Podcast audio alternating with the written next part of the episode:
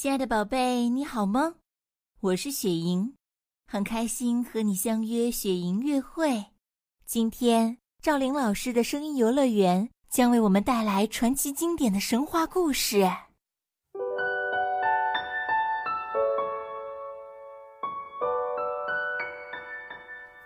云梦如歌》，宝贝，你听。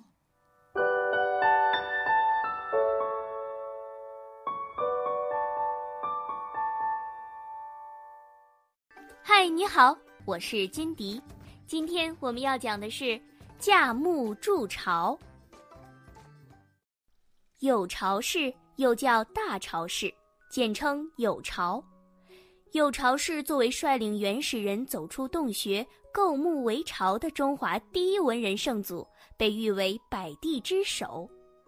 传说啊，有巢氏出生在九夷山以南的苍梧，曾因有一次游仙山。偶遇仙人指点，便有了超人的智慧。上古时期，毒蛇猛兽多，人类生存非常的不容易，每时每刻都要面对危急四伏的险恶环境，随时都有可能遭受毒蛇猛兽的攻击和伤害。在恶劣生存环境的逼迫和磨砺下，人类不断学习保护自己的方法，不断寻找更好的生存空间。起初，人类学会了住进山洞里，用石头、树枝挡住洞口，防范毒蛇猛兽的进犯和伤害。但是，山洞不是能够长久居住的地方。每当下过大雨，山洪爆发，洪水就会淹没山洞，人们就不能够在里面居住了。有一天，有巢氏上山摘野果，他坐在岩石上吃着野果。有几只喜鹊飞来飞去的忙碌着，他就边吃果子边看喜鹊到底在做什么。只见喜鹊来来回回的飞，每次飞来的时候嘴里都衔着树枝，然后落在一棵大树上，把衔来的树枝放在一个看起来比较结实的树杈上，树杈上有横七竖八的树枝，横的横，竖的竖。搭成了一个椭圆凹状的树枝堆，那凹进去的底部铺着一些柔软的草，喜鹊在草上生蛋很安全，绝不会打碎。有巢氏看着看着，突然想：多好啊，在树上看着很舒服，也不怕野兽来伤害，更不怕大水冲跑了。这么一想，有巢氏不觉兴奋起来。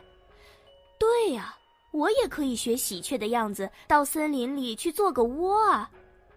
他想到做到，马上行动起来，起身跑到森林里，选中一棵大树，爬上去。有巢氏回想着喜鹊筑巢的样子，先把树枝用藤捆在一起，搭成一个足够能承受一个人重量的横排架子。又从树上滑下来，跑到丛林里拾来一批粗壮的树枝，带着树枝再次爬上树，把粗壮的树枝一根根架在之前搭好的横排架子上。这时，横竖交叉，一个安稳的巨型鸟窝搭起来了。有巢氏又捡来一些茅草，盖在巨型鸟窝顶上，可以防止水漏进来。再把四面都用树枝纵横交错的编织起来，只留了一个小洞，供人进出用。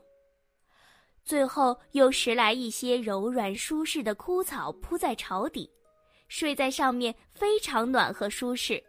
最重要的是，再也不怕山水冲，不怕野兽来伤害了。人们纷纷效仿有巢氏架木筑巢。渐渐的，都从山洞里搬到了树枝上，也就是从这个时候开始，人们由穴居发展到巢居，基本结束了那种终日惶惶不能安睡、担惊受怕的日子。人们非常感激发明巢居的有巢氏，便推选他当部落首领。有巢氏被推选为部落首领后，用他的聪明才智为大家办了许多好事。